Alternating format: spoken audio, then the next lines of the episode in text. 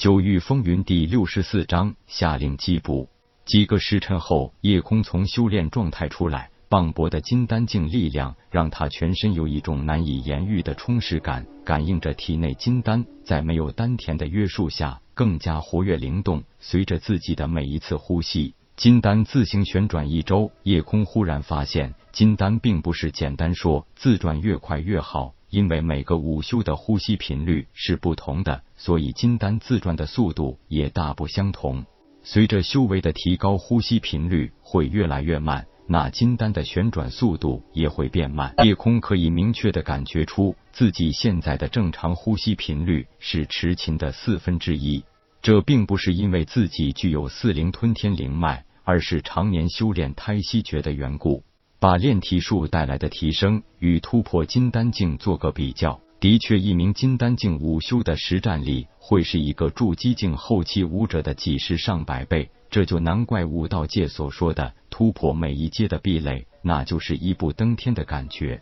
力量每一步的提升，都更加燃起夜空对力量渴望的雄心。随着突破到金丹境，夜空发现自己可以掌控身体，直接进入四象封天顶第二重天的空间了。夜空的到来让球球开心的直接跳上他怀内，夜空更是惊奇的发现球球已经是成长到二阶了。看来那一枚二阶后期铁线红蟒的内丹给球球带来了很大的提升。一边与球球快乐嬉戏，一边观察四象封天顶第二重天。夜空早已从问天口中得知，这个四象封天顶的内部空间一共有七重天，每一重天都有一项神奇能力。第一重天名为化灵，也就是可以容纳所有具有灵气的东西，然后直接炼化成最纯净的四种属性灵力，可以直接供封天顶之主利用或封存入那四个属性空间内。第二重天名为控兽，也就是可以控制、封印、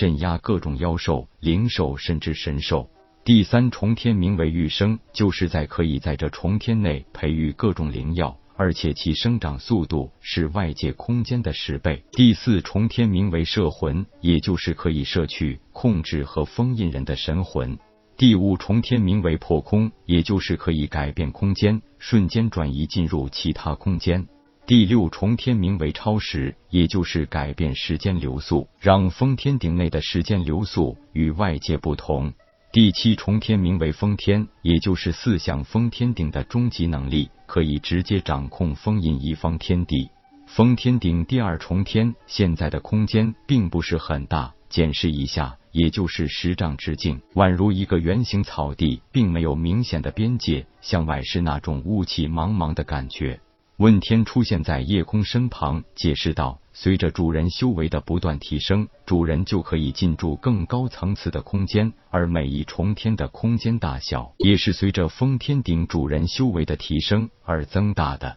随着问天又参观了水灵气、火灵气、风灵气和雷灵气四个独立空间，那里几乎就是很形象的一个直径十丈的大球，里边充满了浓郁的灵气。作为具有四种不同灵脉的夜空，在这四个空间里，分别就是入水不沉、入火不焚、立风不摇、立雷不焦。另外一个惊喜就是，随着步入金丹境，夜空左腕上那个弯弓纹身终于可以随意显现出本体。这张两尺短弓并不是用来发射普通箭矢的，它所发射的是真元凝聚成数形成的真元箭矢，是无形化石。随着修为提升，箭矢的本质也会发生极大改变。虽然可以分别用四种灵气凝聚成四种属性的剑士，但是夜空发现，连续凝聚三枚剑士后，自己的真元之力就被抽空了。不过好在用来发射普通箭矢是只有体力消耗的，但是明显威力要差很多，而且有效射杀距离只有十丈左右。如果是真元剑士，有效击杀距离可以达到百丈。重新回到山洞的现实空间，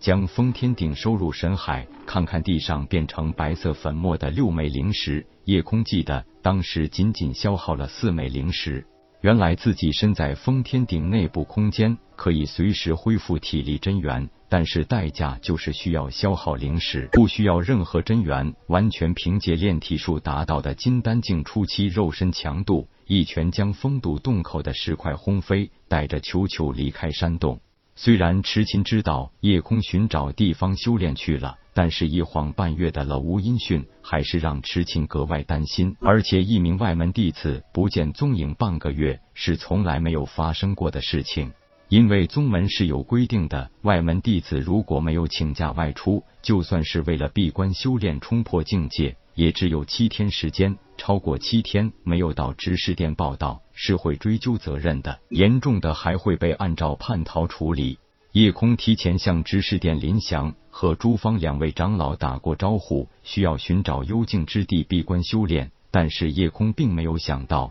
自己突破金丹境会用了半个月时间。林祥和朱芳二人虽然有意替叶空掩饰，但是适逢内门执法殿巡查外门弟子情况，夜空离岗理由是闭关突破，但是超过时限七天，执法殿即刻发布了缉捕令。如果夜空抵抗，可以格杀勿论。虽说平素多数人都得到过夜空丹药的好处，是根本没有人敢直面执法殿的威严。不过，对执法殿发布的命令，还是替夜空暗捏一把汗。很多人也心知肚明，这一定是有人暗中通报给了护法堂执法殿，尤其是那条遇到拒捕格杀勿论的命令，显然有些想将夜空置于死地的意味。池琴现在最希望的就是在执法殿的人之前找到夜空，但是茫茫紫云山，想找一个人并不是一件容易事。夜空哪里知道发生了什么事？一边逗弄着球球，一边赶回紫云宗。紫云山也属于翠幽山脉范围内，更是妖兽频繁出没之地。这里时常会出现二阶妖兽，就连二阶后期妖兽也经常会出现。所以，对于低阶武者来说，危险还是处处存在的。